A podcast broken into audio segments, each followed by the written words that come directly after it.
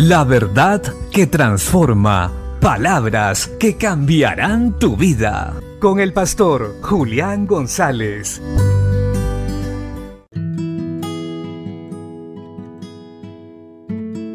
La Biblia dice en el libro de Éxodo capítulo 21 al 5. Y habló Dios todas estas palabras diciendo, Yo soy Jehová tu Dios que te saqué de la tierra de Egipto, de casa de servidumbre. No tendrás dioses ajenos delante de mí no te harás imagen ni ninguna semejanza de lo que está arriba en el cielo, ni abajo en la tierra, ni en las aguas debajo de la tierra. No te inclinarás a ellas ni las honrarás. Qué bueno es recordar y al mismo tiempo aprender quién es nuestro Dios y cómo debemos adorarle. Dios está sentado en su trono y la tierra es el estrado de sus pies, dice la Biblia. No hay nada que pueda contener la grandeza de Dios, ni nada en esta tierra que se pueda comparar a su majestad.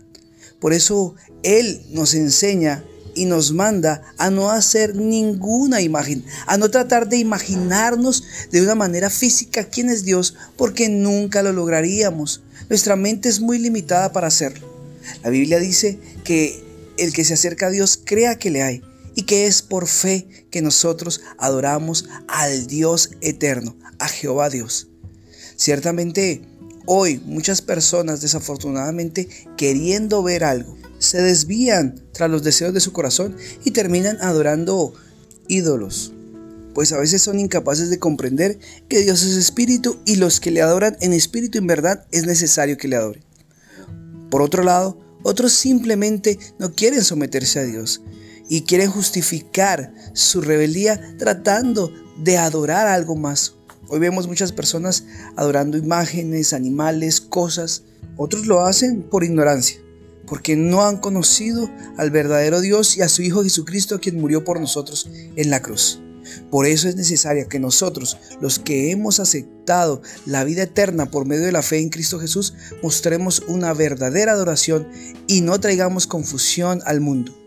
Nuestro Dios no está encerrado en una imagen, no adoremos a nada creado en esta tierra, simplemente manifestemos adoración al Dios verdadero que no podemos ver con nuestros ojos, pero que podemos creer que existe mediante la fe y que es real y más real que lo que vemos. Adoremos, exaltémoslo, mostremos nuestra fe a través de una vida santa y justa. Guardemos nuestro corazón de desviarlo tras ídolos y cosas que no son Dios. Arrepintámonos si ha pasado algo así y Dios tendrá misericordia de nosotros. Bendiciones.